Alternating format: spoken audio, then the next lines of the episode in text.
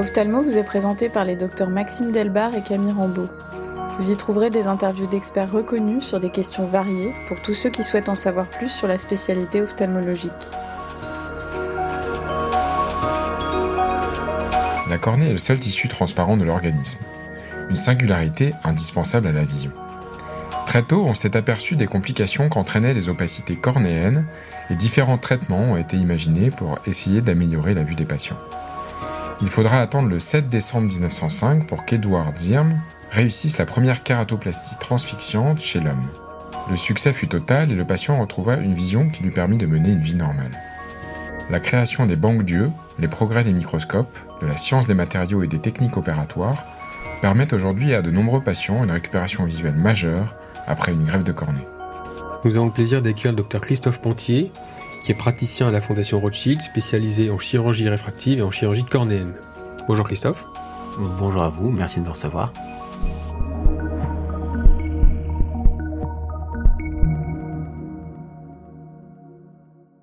Alors Christophe, comme première question, je voudrais savoir quelle est ton attitude lorsque tu découvres une dystrophie cornéenne endothéliale de Fuchs chez un patient qui est asymptomatique et qui consulterait pour une correction optique Effectivement, c'est euh, une situation relativement fréquente d'avoir découvrir une dystrophie euh, de Fuchs, euh, donc une pathologie endothéliale, chez un patient qui consulterait pour simplement une correction optique.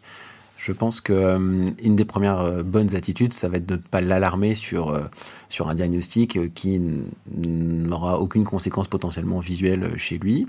Mais c'est intéressant de remonter à ce moment-là son arbre généalogique et de savoir lui demander s'il a un frère, une sœur qui a été greffé de la cornée ou qui a eu une chirurgie de la cataracte pour qui la récupération n'aura pas été complète, car réellement cette information ne sera intéressante que lors d'une chirurgie de la cataracte future.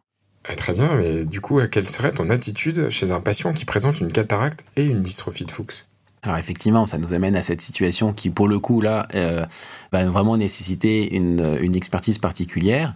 Lorsque le patient présente une dystrophie de Fuchs et une cataracte, la question qui va se poser, c'est de savoir si euh, cette dystrophie de Fuchs va gêner une récupération lors de la chirurgie de la cataracte en post-opératoire, et bien sûr euh, de savoir si du coup il faut faire un geste cornéen associé euh, ou pas.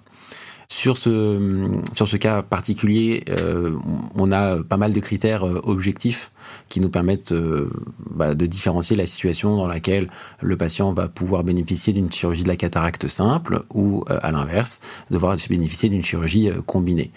En partant des choses de plus simples au plus compliquées, je dirais que la première chose à demander à un patient, ça va être s'il a un déverrouillage visuel matinal, s'il voit flou le matin au réveil, et pendant combien de temps. Ce symptôme est un symptôme euh, véritablement assez, euh, assez précis et, qui permet de bien quantifier euh, la gêne d'un patient au quotidien, notamment si vous le voyez en consultation en fin de journée et que vous donc ne percevez pas, pas ce symptôme.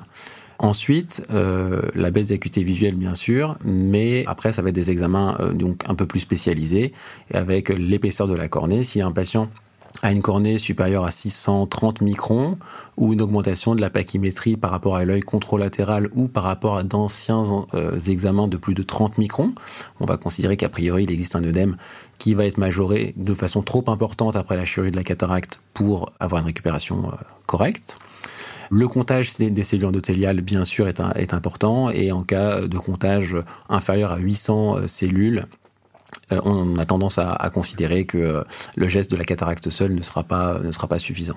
Est-ce qu'il peut t'arriver de réaliser une chirurgie de cataracte de façon un petit peu plus précoce quand tu vois que la euh, densité endothéliale commence à baisser chez un patient que tu suis depuis un petit moment pour faire une chirurgie économe en ultrasons et pour protéger au maximum l'endothélium en espérant qu'une simple chirurgie de cataracte améliorera l'acuité du patient sans que la cornée décompense? Alors oui, c'est une excellente euh, attitude et c'est euh, même l'attitude qui va être recommandée chez la plupart des patients ayant une dystrophie de Fuchs euh, associée à leur, à cataracte. Soit ils sont déjà dans des indications de chirurgie combinée et la question ne se pose pas, mais la plupart du temps, on va se retrouver dans des situations qui sont un peu intermédiaires. Dans ces cas-là, il est vraiment licite de proposer une chirurgie de la cataracte seule si on estime que le pourcentage de chance que la décompensation de TLL se passe quelques années après la chirurgie de la cataracte euh, arrive, euh, à ce moment-là, c'est toujours intéressant de gagner un, voire deux, trois ans euh, de, survie avant, une greffe. À ce moment-là, il faut vraiment expliquer au patient que la chirurgie va entraîner potentiellement une décompensation endothéliale, qu'on vu des examens, on va avoir une fourchette de temps et que cette dernière n'est pas extrêmement précise et qu'il est possible que par ailleurs on soit obligé de le greffer dans un second temps, mais que cela permet de laisser sa chance à son propre endothélium. Et comme on connaît les avancées assez rapides euh, des techniques chirurgicales, il est franchement intéressant d'essayer de gagner euh, quelques années. Comment savoir si la baisse d'acuité visuelle elle est liée plutôt à la cataracte ou plutôt à la cornée? Alors ça, c'est une question euh, évidemment qui est assez difficile à trancher. Euh, parce que on va avoir du mal à différencier effectivement une baisse d'acuité visuelle en rapport avec le cristallin et euh, la cornée, et on n'a pas beaucoup d'éléments paracliniques qui pourraient nous permettre de trancher, puisque l'œdème de cornée, comme euh, la, densification du cristallin, va entrer de la diffraction lumineuse, et finalement, les différentes mesures euh, paracliniques ne nous permettront pas de faire la différence. Quelques tests simples, on peut se concentrer sur l'acuité visuelle de près, qui normalement n'est pas abaissé en cas de cataracte, et qui l'est avec un œdème de cornée, puisque l'œdème de cornée va retentir à la fois sur la vision de loin et sur la vision de près. Et également, je pense, la variabilité de l'acuité visuelle euh, dans la journée est un bon élément pour savoir que c'est essentiellement euh, la, la, cornée plus que le cristallin.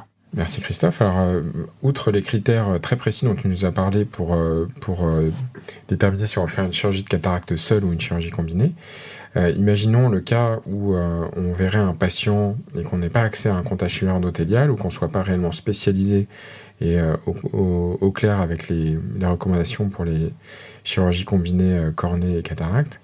Est-ce qu'il est euh, possible de réaliser une chirurgie de cataracte seule en se disant bah, on verra si ça passe et euh, est-ce que c'est une perte de chance en cas de décompensation endothéliale pour la récupération ultérieure du patient après la prise en charge cornéenne? Alors, c'est une bonne question et qui est pour le coup très pratique. Normalement, la réponse euh, dans un, monde idéal, serait que ce n'est pas une perte de chance, puisque au pire, la cornée décompense après la chirurgie et le patient est greffé et ça pose pas de problème.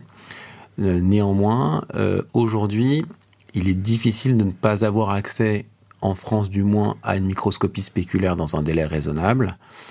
Ça peut être intéressant si on a fait le diagnostic de dystrophie de Fuchs, d'essayer d'évaluer la dystrophie avant de l'opérer de la cataracte. Ça peut être néanmoins intéressant euh, si le patient est informé du fait que euh, la dystrophie de Fuchs existe et euh, que le risque de décompensation post-cataracte est présent. Un autre écueil néanmoins à cette pratique est la disponibilité des greffons qui aujourd'hui rend difficile la chirurgie de greffe endothéliale en semi-urgence du fait de la disponibilité des tissus. Et est-ce que le fait d'attendre après une décompensation cornéenne euh, post-opératoire, est-ce que le temps d'attente entre la décompensation et la réalisation de la greffe a un impact sur la récupération post-greffe? Alors le temps, il a un impact très important puisque euh, après la simple décompensation endothéliale et donc la présence d'un œdème, l'œdème va se chroniciser et va entraîner de la fibrose euh, stromale. Et cette fibrose, on considère que c'est aux, alentours de trois mois. Euh, cette fibrose va entraîner une cicatrice et cette cicatrice ne va pas disparaître malgré la restitution de la fonction endothéliale. Donc il y a quand même un délai à ne pas dépasser pour espérer avoir une récupération ad intégrum post-greffe lamellaire endothéliale pure, ce qui n'était pas le cas lorsqu'on faisait des greffes transfixiantes complètes, mais dont la récupération était bien moins bonne. Et du coup, ça amène à ma prochaine question. En cas de décompensation post-opératoire suite à une cataracte, euh, Combien de temps attends-tu avant de proposer une greffe endothéliale Alors c'est effectivement euh, un sujet qui est, euh, qui est important. La, une cornée décompensée en post-opératoire immédiat de cataracte ne veut pas dire que cela va être une cornée décompensée euh, ad vitam aeternam. Il y a un œdème post-opératoire qui existe pour toute chirurgie bien réalisée sur des cornées saines encore plus sur une cornée pathologique. Cet œdème va donc se résorber par la fonction endothéliale et cela va prendre euh, du temps. On considère que euh, avant trois mois, il n'y a pas de lieu de proposer une greffe endothéliale, qu'il faut essayer de stimuler au maximum la pompe endothéliale euh, pour permettre une récupération de meilleure qualité. Cela peut passer par la prise de corticoïdes, essentiellement, pour diminuer la réaction inflammatoire locale, et également par des traitements osmotiques qui vont permettre de diminuer un petit peu l'œdème épithélial et permettre euh, à la pompe endothéliale de, résorber le moins d'eau possible. Je pense que c'est vraiment important de ne pas se précipiter euh, sur ces patients en post-opératoire dans un contexte où l'ophtalmo et le patient vont être stressés par la récupération incomplète.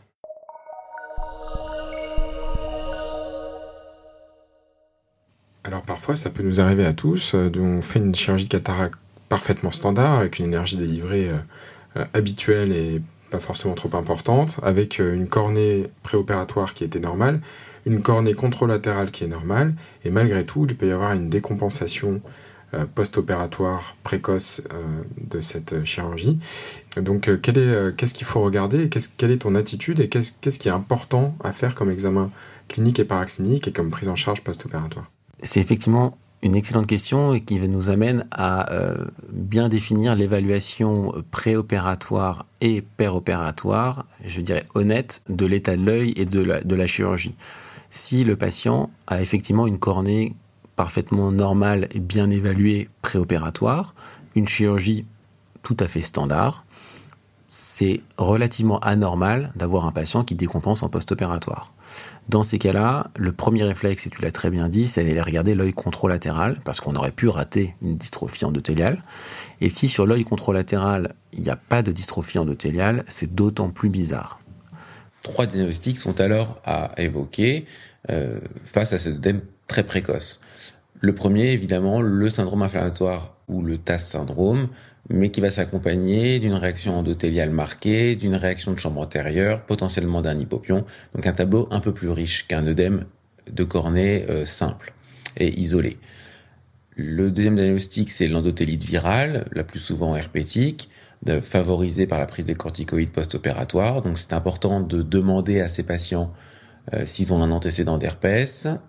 Et puis le troisième diagnostic, c'est le décollement euh, de la desmette. Alors le décollement de la desmette, c'est, euh, il peut être partiel ou total, et il n'est pas si facile que cela à diagnostiquer à la lampe à fente, et on peut avoir besoin de s'aider d'un OCT de segment antérieur pour visualiser le décollement desmétique. La plupart du temps, il part de l'incision, puisqu'il a été provoqué par une hydrosuture avec un angle d'hydrosuture qui a favorisé le passage de l'eau entre la membrane de desmette et la DUA. Et si euh, c'est ce diagnostic qui est retenu, alors il faut placer une bulle euh, de manière relativement urgente euh, en chambre antérieure pour permettre à la desmette de se replaquer sur le stroma postérieur et ainsi de récupérer sa fonction normale. Et quand tu vas buller après un décollement desmétique, tu bulles systématiquement avec de l'air ou est-ce que tu veux, peux parfois mettre un petit peu de gaz? Alors, c'est un geste qui peut se faire à la lampe à fente, avec certaines précautions, mais euh, certains opérateurs préféreront le faire au bloc opératoire. C'est un geste qui se fait avec de l'air. L'air euh, permet un tamponnement de 24 à 48 heures, ce qui est largement suffisant pour l'endothélium dans dans ce type de pathologie. En chirurgie de greffe endothéliale, on peut être amené à utiliser du gaz, mais ça va être pour avoir des tamponnements supérieurs à 48 heures, de 4 à 7 jours, dans des cas bien particuliers. Merci Christophe. Tu viens euh, justement de nous parler de, greffe. Est-ce qu'il est toujours aussi euh, complexe de se procurer des greffons? Et quel est le temps euh, moyen d'attente pour un patient?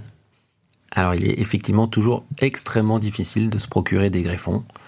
La situation de la Covid a vraiment transformé la disponibilité des greffes. Et aujourd'hui, le délai moyen d'attente de greffe en France a vraiment explosé. Il va néanmoins dépendre euh, de la banque dans laquelle on, dépend, mais en moyenne, euh, un délai moyen de six mois est quasiment euh, systématique pour toutes les banques régionales. Pour donner un ordre d'idée, aujourd'hui, on greffe 5000 patients par an en France pour 5 à 7000 patients en attente. Est-ce qu'il y a des procédures pour avoir des greffons en urgence pour certains patients ou certaines indications? La délivrance des greffons euh, suit euh, des règles assez classiques comme pour euh, le cœur, le rein ou, d'autres organes.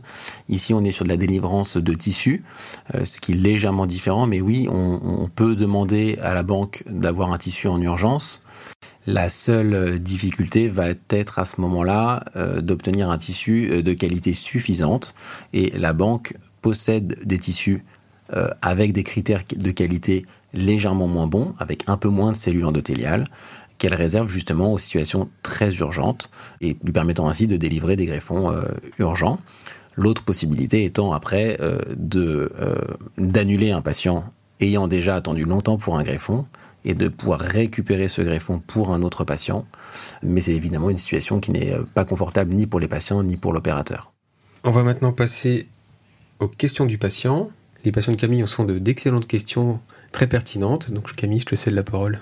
Oui, Christophe, j'ai cette question euh, dont je me souviens, un patient qui m'avait demandé, est-ce qu'il n'existe pas des greffes qui ne sont pas prises sur des cadavres? Alors, euh, c'est une question relativement pertinente parce qu'aujourd'hui, on est en train d'être développé effectivement des euh, greffons artificiels. Néanmoins, la pratique courante actuelle est de prendre des greffons sur des donneurs décédés et donc euh, aujourd'hui, euh, en pratique courante, 100% des greffes réalisées sont des greffes sur des donneurs décédés, hormis études cliniques expérimentales.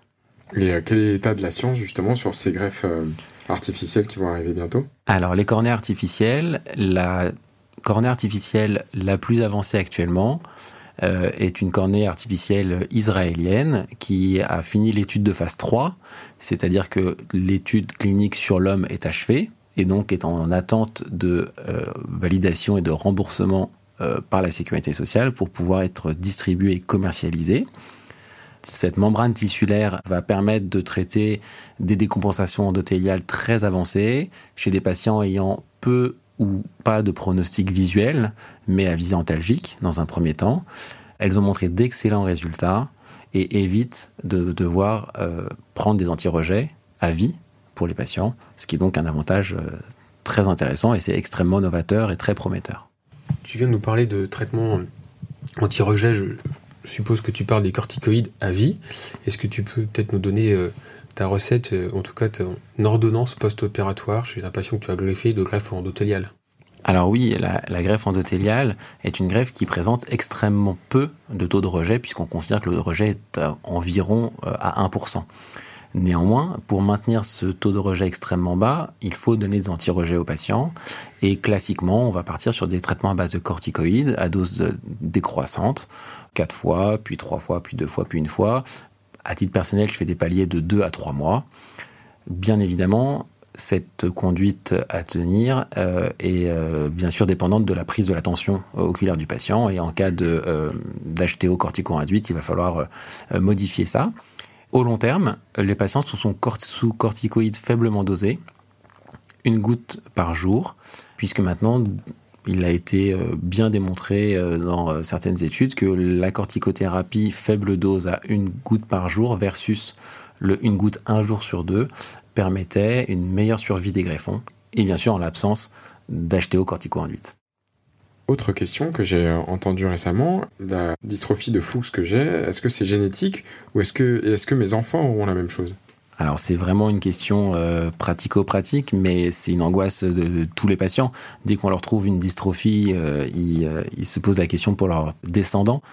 Alors oui, la dystrophie de Fuchs, c'est une maladie génétique, mais avec un déterminisme génétique qui est extrêmement variable qui peut aller de l'autosomique dominant à l'autosomique récessif, et de toute façon à pénétrance incomplète. C'est-à-dire que ça ne va pas parce que vous l'avez, vos enfants et vos arrière-petits-enfants l'auront euh, génération après génération. Néanmoins, ce qu'on dit aux patients, c'est qu'il y a une susceptibilité familiale et que le fait d'avoir une dystrophie de Fuchs donne un peu plus de malchance aux descendants euh, d'avoir une dystrophie de Fuchs. En soi, je dirais que c'est pas les descendants qui sont intéressants, c'est plutôt les frères et sœurs qui vont avoir à peu près le même âge que le patient et qui vont a priori être opérés de cataracte à un moment euh, dans pas si longtemps.